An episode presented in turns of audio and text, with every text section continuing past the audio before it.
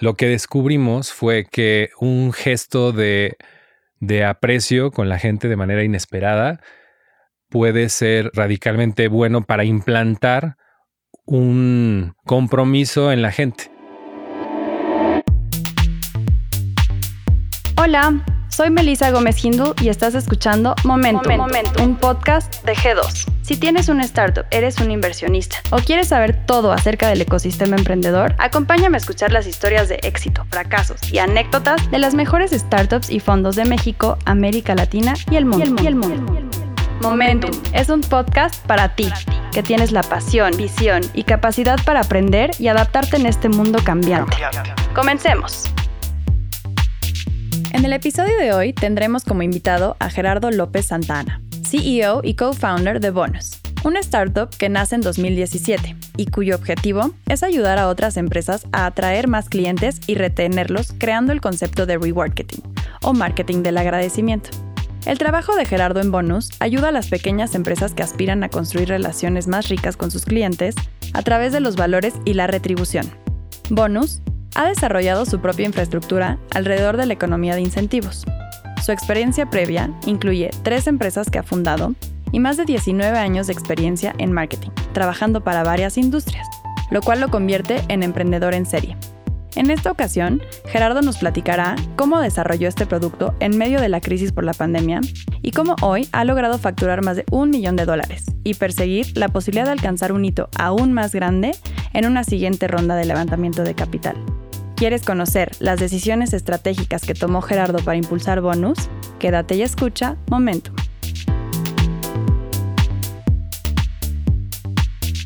Hola, ¿cómo están? Bienvenidos a un episodio más de Momentum, el podcast de G2, que este día se engalana con la presencia de mi querido Gerardo López de Santana, viejo conocido y, emprendedor del portafolio de G2. Lo conozco mucho antes de que fueran parte del portafolio porque se tardó en convencernos. este, pero bueno, un placer tenerte aquí, Gerardo. Muchísimas gracias, Jorge, por la invitación. Y sí, me costó mucho trabajo convencerte, pero aquí estamos. Muy bien, muy bien. Gerardo es toda una historia de emprendimiento porque es una de esas personas resistentes a todo tipo de climas que ha emprendido porque tiene una vocación emprendedora prácticamente desde pues, su muy joven este, iniciativa de salir de casi de la universidad y fundar una agencia, ¿no? Pero platícanos, este, primero fue una agencia digital. Así es. Mucho tiempo estuviste ahí forjándote. Así es, Jorge, correcto. Cuando estaba en la universidad y conocí a Claudia, mi actual esposa, desde ese entonces, y dos de dos compañeros en la universidad, salió un proyecto para diseñar una revista. Yo soy diseñador gráfico de carrera. Mm. Entonces, uno de ellos consiguió un proyecto para diseñar un piloto de una revista. Y yo estaba trabajando en una revista en ese entonces. Entonces, a quien jalaron para ayudarles fue a mí. Hicimos el piloto, como seis números, nos pagaron bastante bien y el plan era que con ese dinero nos fuéramos a estudiar un diplomado de diseño en Barcelona. Pero como vimos que los cuatro trabajamos muy bien juntos, decidimos no usar ese dinero para eso, sino para comprar dos computadoras en la Plaza de la Computación. Ok. Incorporar. El primer CAPEX. Exacto. Incorporamos también la sociedad, hicimos una, una, una sociedad en aquel entonces, gastamos el dinero en la notaría y empezamos a trabajar juntos proyectos de diseño desde aquel entonces.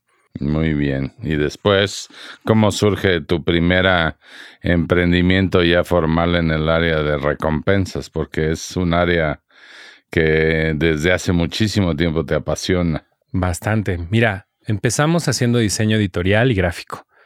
Pero mi pasión siempre, desde los 14 años, es el diseño digital o las páginas web.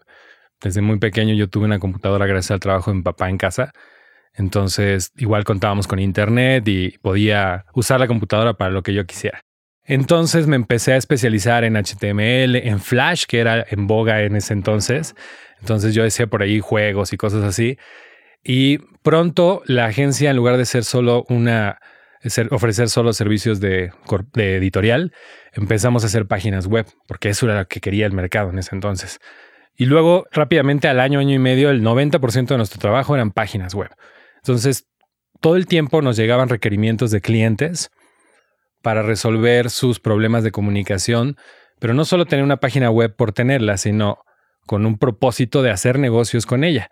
Y entonces empaparnos de todas esas necesidades de los clientes nos fue enseñando qué era lo que necesitaban o querían y de pronto pensamos en formar una herramienta que les pudiera llevar tráfico a sus negocios, a sus puntos de venta físicos. E ideamos Knocking Card. Bueno, Knock Knocker, que originalmente Bueno, se primero llamaba. tenía el nombre horrible de Knock Knockers, que tiene una connotación bastante negativa en inglés. No lo sabíamos en aquel Este, entonces. hay que hacer, hay que googlear y ya sabes, ¿no? Pero este ahí, digamos que independientemente del error del nombre, porque pues sí tendrías que decir que es un error. este, el error más grave estuvo en el financiamiento de ese proyecto. Mira, ahí hubieron un montón. Fue una universidad de los errores de ese emprendimiento, pero aprendimos demasiado. Todo el, el tema de startups tecnológicas estaba comenzando en ese entonces en México. Nosotros aplicamos para la primera generación de Guaira, una iniciativa telefónica que creo que todavía sigue, aunque diferente.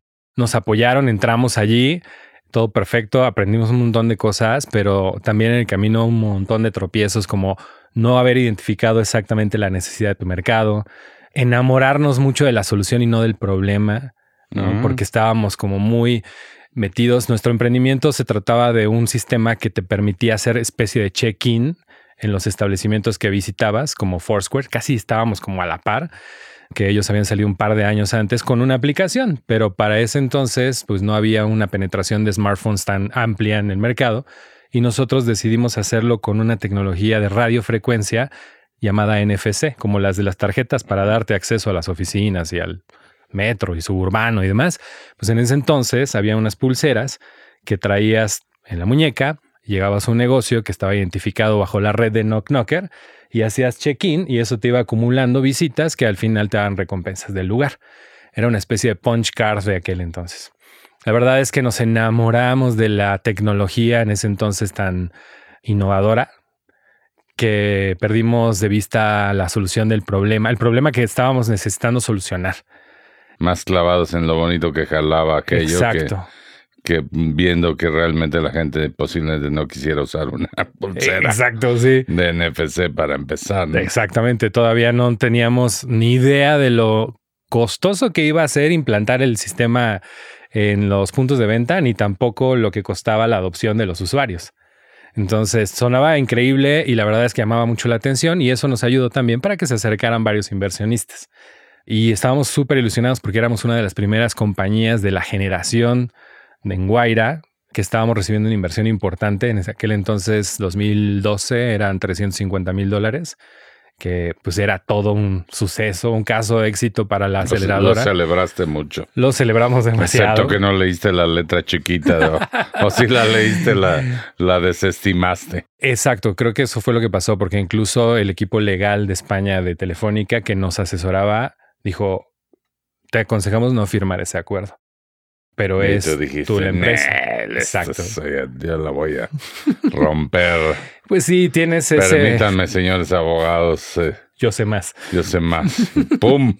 Claro, un acuerdo bastante leonino con condiciones extremadamente malas para la compañía porque pues la inversión estaba condicionada a muchos hitos casi imposibles de conseguir, como en el primer año de la compañía que te van a dar dinero por el EBITDA que va a producir. Imagínate el EBITDA. Imagínate, O sea, quieres que el primer año ya estés... en números. Que crezcas, que adquieras clientes, que haga- hagas producto y ganes dinero. Además, O ¿no? sea, Y sí, Y si no, pues me quedo con tus acciones, básicamente. y si no, básicamente me quedo con todas las acciones y gracias, ¿no? Y eso fue efectivamente lo que sucedió.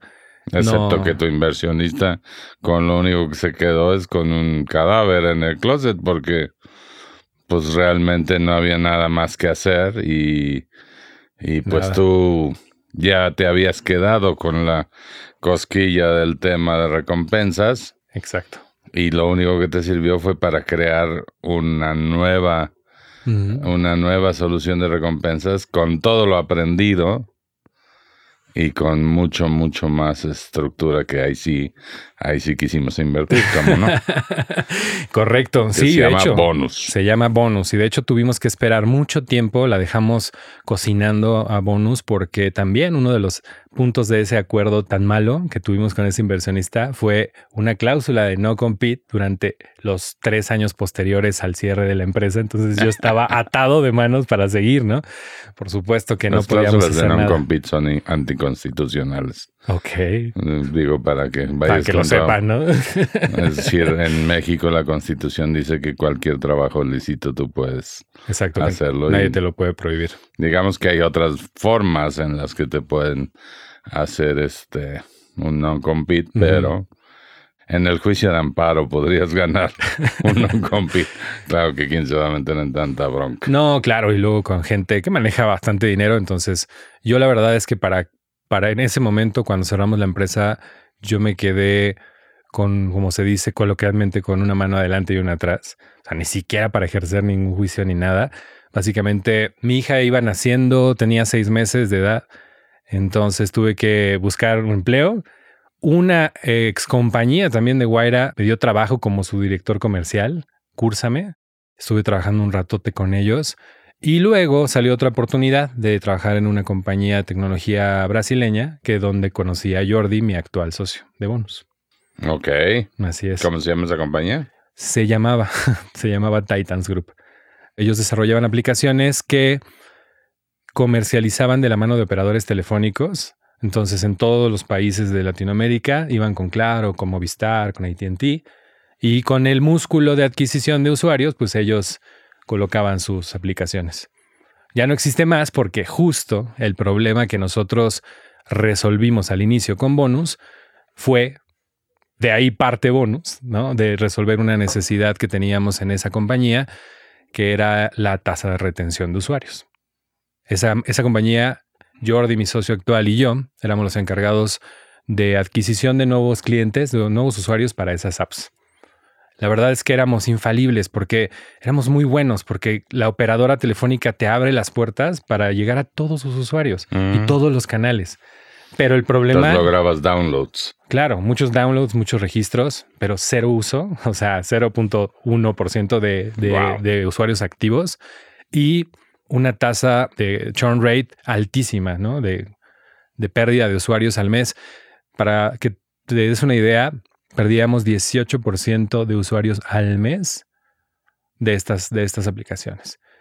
Pero O sea que no te duraba ni un año los. ni seis meses, o sea. No, Pero pues, ni seis meses, claro. esta compañía estaba muy confiada en que tenía una base infinita de clientes por los 70 y tantos millones de, de usuarios de, de Telcel aquí en México y no le veían fin, ¿no?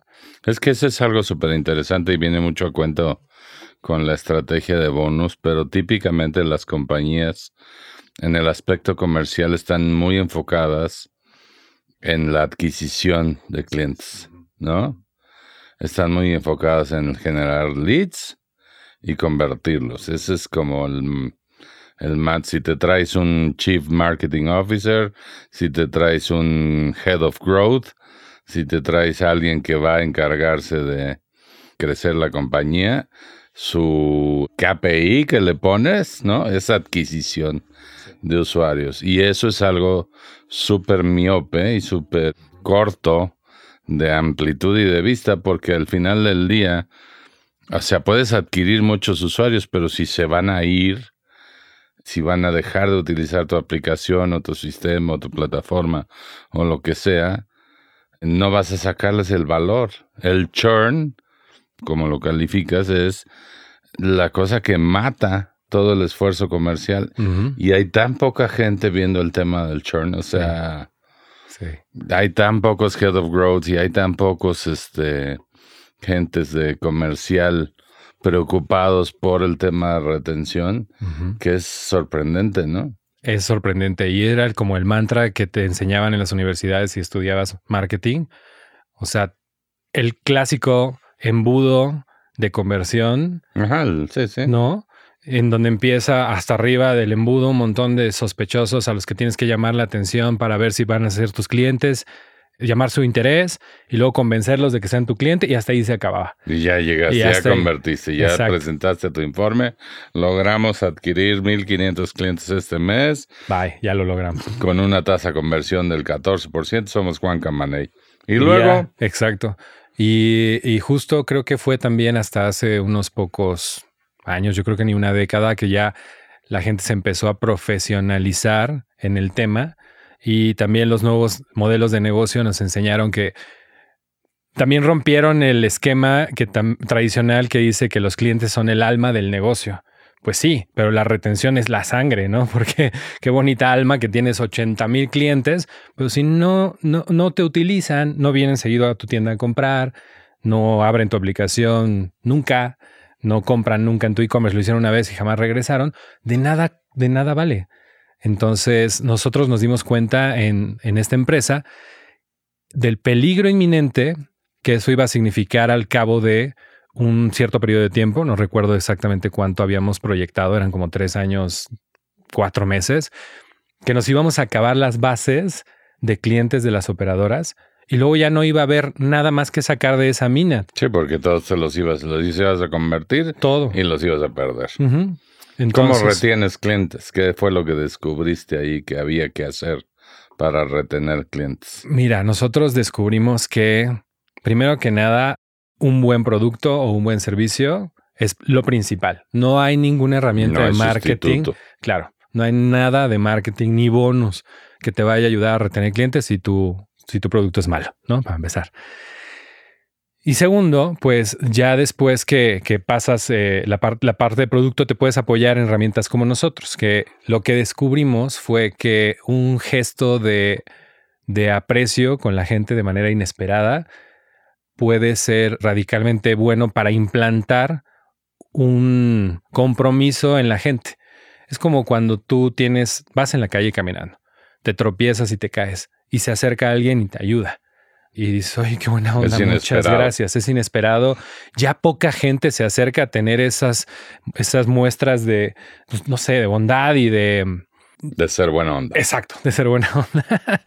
y tú te levantas y, oye, muchas gracias y pásame tu teléfono. Y luego de ahí surgen cosas bien padres, ¿no? Porque si a lo mejor te diste cuenta que la persona que te ayudó vive en esa casa donde enfrente te caíste, pasas al otro día y le regalas un, una caja de galletas, una botella de vino, ¿no? ya algo, estás un platicando gesto. toda una historia de amor. Espero que no sea la tuya. Pero pasa mucho luego entre vecinos, entre familia, entre gente que conoces en el trabajo, en la escuela, ¿no? Cuando alguien O sea, un espontáneamente... gesto espontáneo, no esperado, Exacto. va más allá que... que... que cualquier otra cosa de incentivos que le puedas dar a una persona, a un Y cliente. eso lo llevaste al terreno digital. Exacto. Lo que hicimos fue detectar cuáles eran las acciones clave que nuestros usuarios hacían dentro de nuestros servicios. Una, registrarse. Dos, abrir la aplicación una vez posteriormente que terminaran el registro. Tres, como eran aplicaciones de aprendizaje, pues cuando tomaban cursos y completaban las tareas, también allí. Entonces pusimos pequeñas recompensas inesperadas en esos momentos. Y a la gente cuando terminaba su journey para llegar a esos momentos, allí dentro de la aplicación le decíamos, Jorge, muchas gracias por haber completado tu tarea el día de hoy. Enhorabuena y aquí tenemos este cupón para que te vayas a tomar un café en este lugar. Y eso resultó en una muy buena estrategia para empezar a ver un cambio en el comportamiento de la gente y pasaban más tiempo tratando de hecho de buscar más de esas Quiero más recompensas. café. Sí, y solo teníamos, bueno, el café fue un ejemplo, pero solo teníamos helados, que siempre me dices de los helados. Si eres Pero- fan de los helados. Y en ese entonces solo teníamos helados de, de, de yogur de, de una marca y era lo que entregábamos a todos los momentos. Pero vimos un cambio súper radical en el comportamiento de los ¿Qué usuarios. pasó con el churn ahí? ¿Cuánto bajó? En cuatro meses, de 18 al 9%, la mitad en cuatro meses. Eso ya te, te da un lifetime value muchísimo más amplio para tus clientes Imagínate. que captaste. ¿no? Exacto. Estos servicios monetizaban con una suscripción semanal. Entonces, imagínate cuando lo traduces a números. recuperar su, su, su costo de adquisición. Exactamente. Sí. Y entonces dijiste, esto es algo poderoso, vamos a llevarlo más allá y vamos a venderlo como solución digital. Sí, para Y- asegurarnos. Y el cuento siendo corto, Vancomer un día te regaló un café o un helado también por hacer un, un pago de servicios, ¿no? Esa es un poco la historia de bonus. Sí, o sea, cortándolo todo. Sí, lo que hicimos ya después de eso fue comprobar que no estuviéramos nada más en que fuera un bandazo lo que hubiéramos dado de suerte y lo probamos con algunos amigos que tenían emprendimientos, daba resultados similares y hasta aprendíamos cosas nuevas. Y de pronto salió esta iniciativa de BBVA que se llamaba Open Innovation, participamos, ellos ponían como una de las necesidades a resolver la parte de la retención y el uso, subir, incrementar el uso de su aplicación de banca móvil participamos y fuimos avanzando en el proceso hasta que finalmente fuimos una de las 12 compañías eh, eh, elegidas y desde el 2017 a la fecha seguimos trabajando con BBVA en eso. Y hoy, hoy un usuario de BBVA puede pagar un servicio como su luz con la aplicación de, de BBVA y capaz de que le regalas un helado. Exacto, hay muchos universos dentro de la aplicación de BBVA. No se premia a, todo mundo porque sería... A mí nunca me premian, yo creo que ya me tienen muy visto como cliente. Tienes como 18 años de cliente y dicen ya, este para que lo voy a retener. ya está retenido, ¿no? Pero sí... Eh, hay muchos universos, entonces ellos los van catalogando como gente que a lo mejor falta un poco de impulso para seguir la adopción, gente que a lo mejor está mostrando signos de abandono, varios es tan simple como regalarle un café. Es, así de simple. Regalarle un helado, regalarle un boleto de cine. Suena muy simple, claro. O sea, dices, ah, es tan simple como esto, ¿no? Pero son muchos, mucho tiempo de descubrir justo. Es un rollo. Claro, sí. Hablamos de que hay que integrar una API para reconocer los eventos y pasar todos los controles de, de seguridad, de operativos, de ethical hacking, de etcétera, etcétera, de un banco, ¿no? Y, luego el tema de la redención y controlar que no haya fraude y controlar que la redención de cupones sea eficaz. Cumplimiento, y que claro. Que se esté consolidando todo el círculo virtuoso de, de, bonos. Pero el aprendizaje aquí muy importante es que esto funciona y que el aspecto de elevar la retención y mantener a tus clientes y hacer que haya, como le llaman, engagement o que usen la aplicación. Por ejemplo, en el caso de BBVA generó muchísima utilización, muchísima retención, muchísimo apego a la aplicación y muchos otros siguieron por el mismo camino y Bonus ha venido desarrollando ese tipo de sistemas y después ampliaste la, el abanico de soluciones. Correcto, sí. Fue impresionante, pero hace cuatro años y medio cuando empezamos y hablábamos del tema de retención, churn y demás, todavía allí estábamos tratando de romper mucho el paradigma de no, no vale la pena ahorita preocuparnos por ya tenemos los clientes. Adquiramos clientes. Exacto. Impresionante que muchas compañías todavía estuvieran con eso, ¿no? Pero pues las cosas evolucionan y luego los reveses llegan y entonces dices, oh, me empiezo a preocupar. Y hoy en día ya cualquier empresa que tenga una aplicación digna con miles de usuarios, hoy está muy preocupada por ese tema. Ya están tomando mucha seriedad al asunto. Y sí, nosotros hemos ido creando también otras soluciones en nuestro portafolio que le permitan a los equipos de marketing ser más autosuficientes en estas estrategias de retención. Ya no estás nada más en retención, sino también, también en viralización con el Member Get Member, ¿no?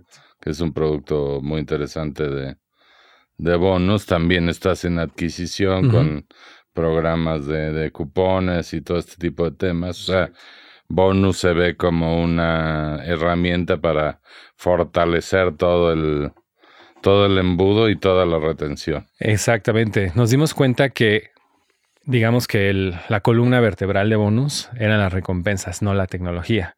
La tecnología eran medios para para llegar al usuario y era entregar. un poco volver a entender el tema de la pulsera, no es la pulsera. Exacto. Es el hecho de dar una recompensa. Tienes toda la razón, porque igual estábamos, nosotros acuñamos un término que se llama remarketing, ¿no? El marketing del agradecimiento. Y estábamos así, ¿no? Súper orgullosos. Queríamos a la HubSpot. Para quienes conozcan HubSpot y su historia, ellos acuñaron el término de inbound marketing, ¿no? Entonces queríamos igual que nos perteneciera un término que los marqueteros empezaran a adoptar y que hasta en las escuelas empezara a utilizar, ¿no? Y mucha gente lo conoce ya así, ¿no? De nuestros clientes. Pero estábamos bien enamorados de esa parte y luego dijimos, ok, pero construimos ya Bonus Moments, que es el API de reconocimiento de acciones automáticamente. Luego Bonus Giveaways, que es el hijo chiquito de Moments, pero para utilizarse sin integración, ¿no? Que ese ha sido la estrella últimamente. Y luego nuestras otras herramientas, como el mencionas, que mencionaste de Member Get Member, pero todos tienen una recompensa en sí que entregas a un usuario por algo que hizo o que va a hacer. Entonces, justamente nos enfocamos en los incentivos como la columna vertebral e hicimos y estamos construyendo varias herramientas que ahora, como tú lo mencionas, ayudan en todo el funnel, desde la adquisición hasta que tienes un usuario que nosotros no nos gusta decir que es un usuario leal, es un usuario feliz, también de recomendarte a sus conocidos y comenzar el loop de nuevo. Entonces sí, ya hay herramientas como Bonus Ads, que es para la adquisición de usuarios giveaways para tratar de convencerlos a que sean tu cliente. Moments y giveaways para extender su lifetime value o tratar de recuperarlos si ya se te fueron o están propensos a irse. Y Member Get Member para llevarlos de nuevo al inicio del círculo. Y que te traigan más, que te traigan más clientes. Más clientes. Y todo basado, todo sustentado en tener un montón de recompensas, pues que sean agradables, accesibles, interesantes, que realmente quieras redimir el cupón, ¿no?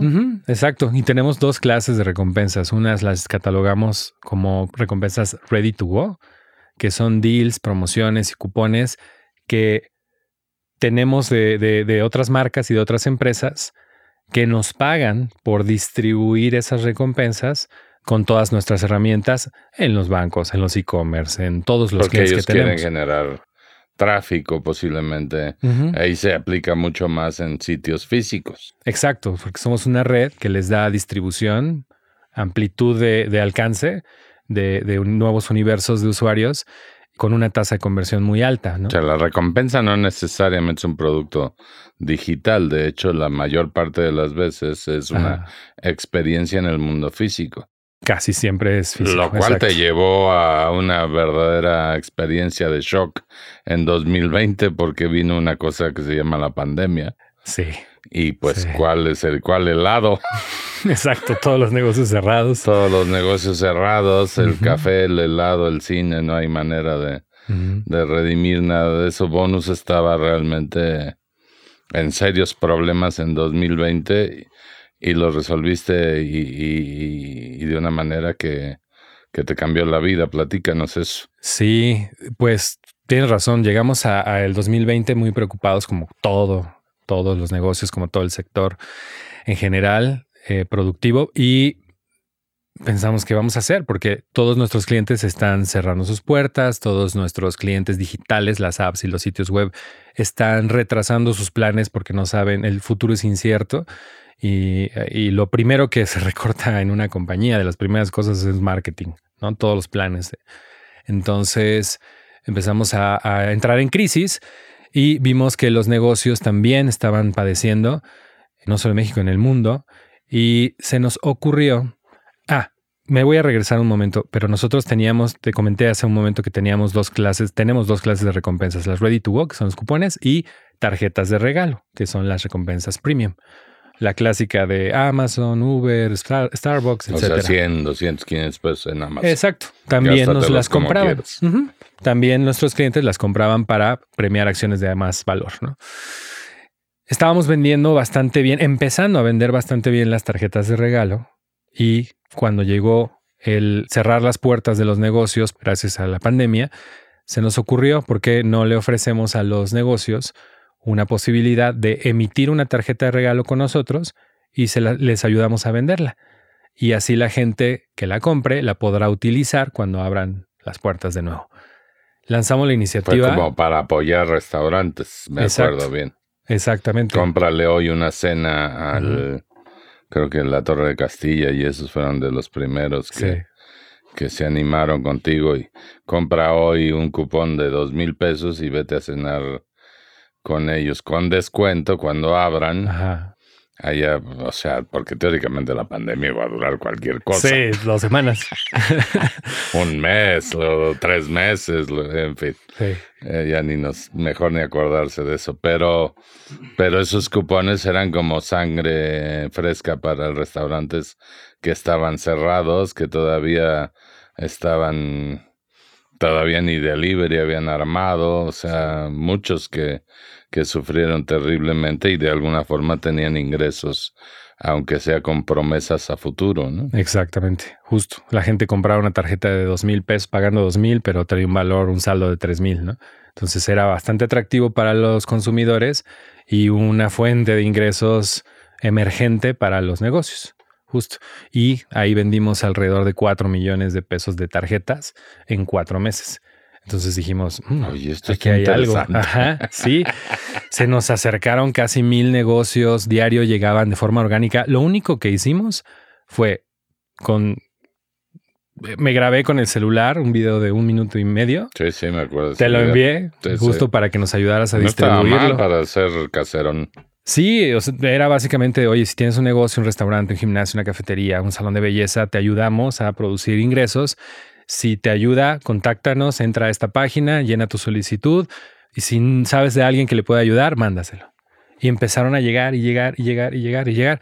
Y todo lo teníamos muy manual. Abrimos una tienda en Shopify y desde ahí empezamos a vender. Y luego dijimos, ¿qué vamos a hacer cuando abran los negocios? Bonuscard.com. ¿no? bonuscard.com, que todavía sigue, ¿no? Es nuestro marketplace oficial para la venta de tarjetas. Y empezamos a vender muchísimo, los negocios se acercaban, hubieron casos de éxito muy buenos que nos decían, oye, no me rescataste el negocio, pero pagué dos o tres quincenas o pagué deudas con proveedores o la renta. Y, Y y- quizás estás sobreviviendo gracias a, a tu idea este, pandémica, emergente, sí, que te cambió la vida, porque de hecho Sí. hoy por hoy, pues resulta que ese es tu negocio más, más fuerte. más fuerte y más vibrante. El que Exacto. está, Y la evolución. Pues es muy bueno porque al final del día te colocaste en otro lado de esa cadena de adquisición, retención, del lado de la adquisición para todos estos negocios, este, de todo tipo, digitales y no digitales, este, convencionales o modernos, en fin, de todo tipo, que a través del cupón digital, o sea, una implementación del cupón de toda la vida, del que recortabas del, Del periódico ahí en los 50, ¿no? Pero ahora en una, en una implementación 100% digital, mucho más fácil obviamente de operar, de redimir, de todo, y puedes ir a consumir en todo tipo de lugares o ir a experimentar este productos y servicios nuevos en un montón de lugares con descuento y con un atractivo este pero además los puedes regalar. Entonces, capaz de que en Navidad, en lugar de mandar el vino de siempre, a lo mejor mandas unos cupones o este al colaborador que cumple cinco años, este le das cupones, en fin, empiezas a generar todo un sistema de, de recompensas y de, de premio de todo tipo de actitudes a base de, cupones digitales. Sí, justo incluso descubrimos sin querer también la forma de poder en el punto de venta físico poder atribuirnos a nosotros el canje, que eso era un gran reto que siempre teníamos. Y esto nos forzó a construir una solución que la gente, que en los comercios pudieran aceptar nuestra gift card, pero aparte ya también nuestros cupones y poder tener trazabilidad si entregábamos en el app de BBVA un helado y poder saber en qué sucursal de la heladería lo habían canjeado. Entonces, ¿Y qué tanto tráfico le habías generado a esa, a esa heladería o a cualquier comercio que, exacto. que estuviera participando? Sí, justo. Entonces encontramos eso en esta iniciativa. Surgieron también varias parecidas para tratar de apoyar y está muy bien. Qué bueno que surgimos varias en ese momento porque todas pudimos aportar un poco. Fuimos la única que sigue porque para nosotros se alineaba perfectamente el tema de las recompensas y la gift card a nuestro core, que es los incentivos. De hecho, ahí abrimos, eso nos abrió los ojos y continuamos afiliando negocios, continuamos vendiendo a través del marketplace de Bonus Card. Estamos abriendo algunos otros marketplaces dentro de sitios y aplicaciones que tienen muchísimo tráfico. Todos hemos visto en las tiendas de conveniencia, en los autoservicios, que están los kioscos y los escaparates de tarjetas repletos. Estamos haciendo eso, pero digital, poniéndolos en apps bancarias, en e-commerce, etcétera, para que la gente las pueda comprar desde allí. También construimos, como bien lo mencionaste, una solución para que las empresas pudieran darle las tarjetas a sus colaboradores, a sus empleados, por acontecimientos especiales, cumpleaños, aniversarios, logros. Estamos en pláticas para también integrarnos dentro de una de estas plataformas de, RH para manejo de nóminas enormes que, ahorita está teniendo bastante éxito para que los administradores de recursos humanos pues, puedan enviar ahí sus, los, los regalos de cumpleaños a los empleados, los regalos de Navidad, en fin, hay muchos usos para los incentivos. Pues fantástico, y, eso hizo que, que Bonus, ¿cuánto creció entre 2019 antes de la pandemia y 2021 que después de la pandemia, después de todo este ejercicio tan interesante? Pues eso también es un agradable descubrimiento porque crecimos casi 300% de lo que facturábamos en 2019 a 2021, que llegamos a uno de los hitos que traíamos pendientes. Para el 2020 queríamos tener un ingreso anual total de más de un millón de dólares, queríamos superar esa meta y bueno, fue pues... Que además ingreso recurrente, ¿no? Además. Entonces, en 2020 no se pudo por todas las condiciones, pero ahí llegó la semilla que nos hizo en 2021 cumplir ese hito y hoy en día, pues tenemos también las expectativas súper altas con el ¿Qué viene para bonos? ¿Qué sigue? ¿Qué, ¿Qué, ves en el futuro inmediato, en 2022 y más adelante? Mira, viene, me adelanté un poco, pero están los marketplaces, que son para integraciones. Ya hay varios en integración para lanzarlos en un par de meses, cuando mucho. Eh, estamos perfeccionando también nuestra plataforma de venta. Nos salimos del Shopify que teníamos y ya nuestro equipo de desarrollo, mi socio Manuel y su equipo hicieron un e-commerce especial para la venta de tarjetas para nosotros con todas las funcionalidades que, necesitamos. Entonces, sigue siendo bonuscard.com. Sigue siendo bonuscard.com, pero ya es un desarrollo completamente nuestro. También estamos desarrollando una herramienta para darles estos marketplaces a los programas de fidelización y que tengan todo un catálogo para que sus miembros del programa de fidelización puedan usar sus puntos para comprarse las tarjetas que vienen en el catálogo. Y también traemos una estrategia muy fuerte de adquisición de comercios, de negocios. En diciembre empezamos un equipo de promoción de venta en campo, ¿no? Y hoy tenemos, hoy en día hay 18 hunters en zonas de la Ciudad de México. Empezamos acá en La Juárez, en la Roma, en, en Nápoles, ¿Y qué van a buscar restaurantes? Exacto gimnasios, salones de belleza, cafeterías, algunas tiendas de ropa o electrónicos, esa clase de negocios, para afiliarlos con nosotros, que ellos tengan un mecanismo para generar más ingresos a través de la venta de las tarjetas. Ah, es importante mencionar que cada negocio que se afilia con nosotros, el principal propósito es que generen ingresos con la venta de las tarjetas y les damos todas las facilidades. Casi casi se los ponemos en piloto automático. O sea, yo tengo mi restaurante o mi salón de belleza, voy con bonos y tú te encargas de todo. Y, Exacto. casi como por arte de magia existe la tarjeta de regalo del restaurante de Jorge. En 24 horas tienes tu tarjeta, tu tienda personalizada de tu restaurante para que tus meseros la puedan promover y, y la gente que va a tus mesas pueda comprarte una tarjeta. La promueves también por redes sociales. Entonces te ponemos tu tienda personalizada, publicamos tu tarjeta en nuestro tienda oficial de bonuscard.com. Publicamos. Que además va a estar en marketplaces. En los marketplaces, exacto. Publicamos también tu tarjeta en nuestro portafolio de B2B para ventas a corporativos, en donde de tu restaurante podemos vender un lote de 500 tarjetas a, a, cualquiera de nuestros clientes corporativos para sus promociones, sus programas de lealtad. De hecho, acabamos de vender para la semana pasada afiliamos un pequeño restaurante en la del Valle y dos días después le vendimos 38 tarjetas para una universidad que quería regalársela a los, a los graduados, de su, graduados de su diplomado.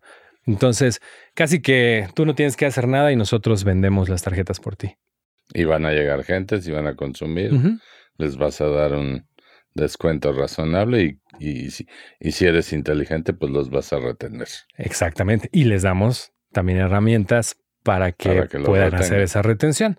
Lo que queremos hacer, y es lo que viene a futuro, queremos darle a los comercios las herramientas para que ellas ellos tengan el mismo sistema que ha hecho tan exitoso a Starbucks. La Starbucks Card, que se compone de una app, de una tarjeta, de un programa de acumulación de beneficios, de comunicación con los clientes, que los negocios pequeños o las cadenas puedan tener ese mismo sistema para... O sea, el restaurante de Jorge ahí en Iztapalapa puede tener el mismo mecanismo de adquisición y retención de usuarios que Alsea. Claro. Que es un monstruo restaurantero número uno de México. Exacto. Darle un, su propio sistema de pago, ¿no? En loop cerrado le llaman, close loop. Entonces puede cobrarle a sus clientes sin necesidad de una tarjeta de crédito o débito. Él mismo es la tarjeta, ¿no? Y tiene todas las herramientas para mandar una felicitación a, sus clientes en su cumpleaños con un cupón para que vayan, mandar un cashback cuando terminas de comer y te da un cashback de un 5% de tu compra, o no te ha visto en cuatro semanas y te dice, hey Jorge, te extrañamos, aquí tienes un cupón para que vengas a tomarte un café. Esa clase de herramientas, dotárselas para que de una manera sencilla, pues ellos puedan crecer con base a sus negocios. Su marketing. Así es. Pues súper interesante todo esto y, la verdad es que en, resumidas cuentas, las empresas a veces no nacen con todo definido, todo creado y todo perfeccionado, sino que tienen que ir aprendiendo. Y creo que una de las empresas que ha sido súper resistente y al mismo tiempo súper creativa para para ver qué más y para seguir adelante y, para casarse con el problema y no con tu solución actual o con tu tecnología, es bonus y creo que es algo que, va a garantizar el futuro de, bonus en el largo plazo. La gente no se imagina que las empresas eh, requieren evolución o no se imagina que las empresas muchas veces pivotean y por ahí tengo el, el, pitch, el pitch deck de Facebook, que era una herramienta para estudiantes universitarios del Ivy League. Por ahí está el pitch deck de, de Uber, que era un servicio compartido de chofer. Instagram era, creo que un Foursquare, ¿no? Cuando recién empezó. Entonces, los grandes negocios se crean por esa resiliencia, por esa obsesión con entender para qué y, entender cuál es el, valor agregado que se genera y no casarse con lo que con lo que ya está definido o con lo que en su momento creaste porque estás orgulloso de haberlo creado, como la famosa palabra esta del reworking está cool y está buena, pero pero no es la esencia. La esencia es dotar de herramientas a todo tipo de eh, negocios digitales y negocios no digitales para que adquieran, para que retengan, para que viralicen clientela y crezcan, ¿no? Que creo que es algo súper valioso y súper interesante. Yo espero que Bonus va a seguir por ese camino y va a seguir creciendo. Va seguramente a levantar rondas de capital importante y vamos a ser su orgulloso este, inversionista semilla, ¿no? Así es que te felicito por todo esto y te deseo muchísimo éxito en el futuro. Muchísimas gracias, Jorge, por tus palabras y el apoyo. La verdad es que eh, no lo digo por echarte el cebollazo en este instante, pero en G2 y en ti particularmente he encontrado un, un socio en quien me pueda acercar para pues que me dé mis coscorrones cuando estamos mal, para también darme feedback y que me enseñe también cosas. Eres un socio que se involucra bastante con nosotros y con toda la experiencia que tienes, con todas las empresas que, con las que tienes contacto en donde tienes inversiones, pues para mí es súper valioso, para Bonus también. Y sí, la idea es seguir por el mismo camino. Tenemos planes de levantar una ronda interesante este año para llegar a cumplir esa meta, ese sueño que tenemos de alcanzar más de 10.000 negocios en México para dotarlos de todas las herramientas. Y como bien dices, pues se trata, esto se trata de persistencia, ¿no? Y no enamorarse de tu solución, sino hacerse las preguntas correctas, preguntarse todo, ¿no? ¿Por qué estoy haciendo esto? ¿Cuál es mi propósito? ¿A quién estoy ayudando?